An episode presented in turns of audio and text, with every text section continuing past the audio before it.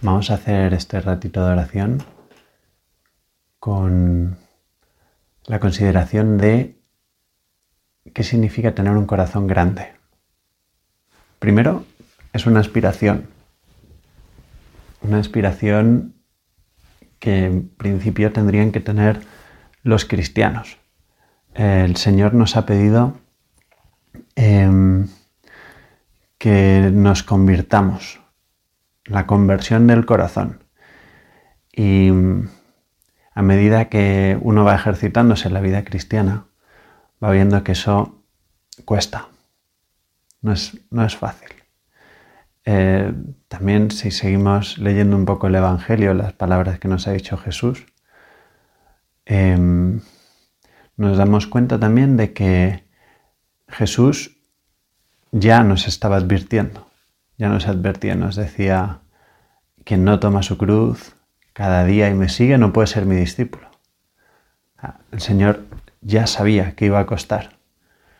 Y, entonces en, esa, en ese proceso vital de ir pareciéndonos cada vez más al, más al Señor, pues eh, al final esa conversión, ese mirar al Señor, es un proceso lo decía Juan Manuel Cotelo, eh, le he visto un vídeo recientemente y comenta esto precisamente, eh, un trasplante de corazón.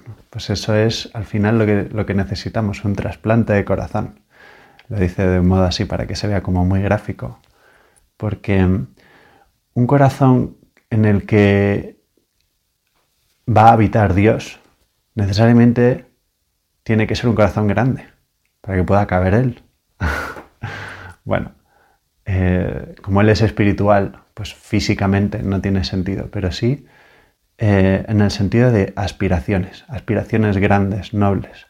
A eso nos podemos referir cuando hablamos de tener un corazón grande, ¿no? Em, un corazón grande em, que, se, que se anima a lo difícil, que se anima a, crecer, a la conquista, a, la superación personal, al hacer una cosa que muchos pues les temblarían las piernas. Y él dice, yo me lanzo. Entonces el cristiano necesita esas ganas, esas ganas de, lanzarse hacia una cosa difícil, porque ser santo pues es difícil. En ese sentido, en el sentido de que em, naturalmente ante la cruz, ante las dificultades, eso nos genera rechazo. Hablando el otro día con un amigo, me, mm, un poquito filosófico, ¿no? Nos poníamos a hablar de, cómo definir el mal. Y se nos, se nos, ocurrió una primera definición del mal, que es, ¿qué es lo malo? Lo malo es lo que no querrías que te ocurriera ni a ti ni a alguien que tú quieres.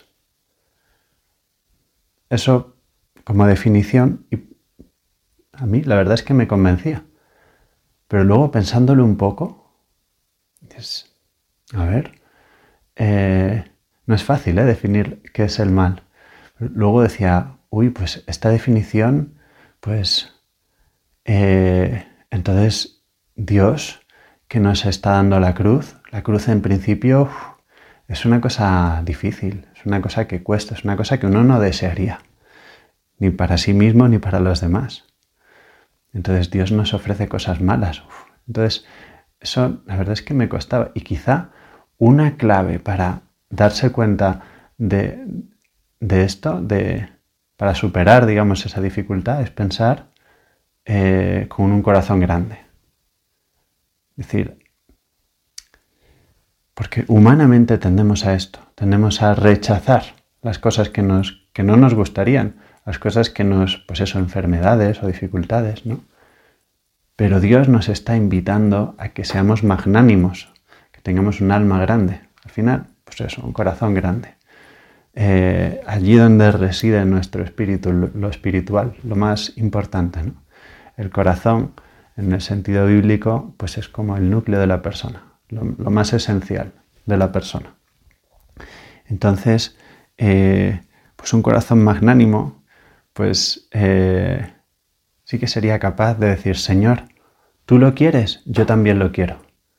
Yo ahora no comprendo esto y lo veo como un mal, pero no puede ser malo porque viene de tus manos. Y entonces las cosas que nos da el Señor, precisamente porque nos vienen de Él, sabemos que son buenas y sabemos que son para nuestra santidad. Por eso no pueden ser malas. Entonces los santos que se han visto, que se han crecido ante las dificultades, han tenido un corazón grande.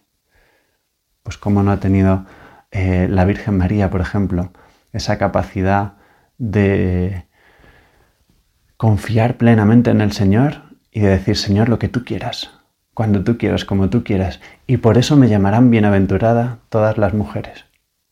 Dice, eh, es bendita sobre, todas las mujeres, decimos en el Ave María, y perdón, dice, y me llamarán bienaventurada todas las generaciones. Eso sí, lo dice la Virgen en el Magnificat. En el primer capítulo de, San Lucas aparece recogido, ¿no? El momento en el que eh, la Virgen María, con corazón grande, después de recibir el anuncio del, ángel de que iba a ser la madre de Dios, pues ese, esa decisión de decir, además el ángel me ha dicho que mi prima, que es mayor, eh, está embarazada de seis meses, va a necesitar mi ayuda, así que voy a ayudarla.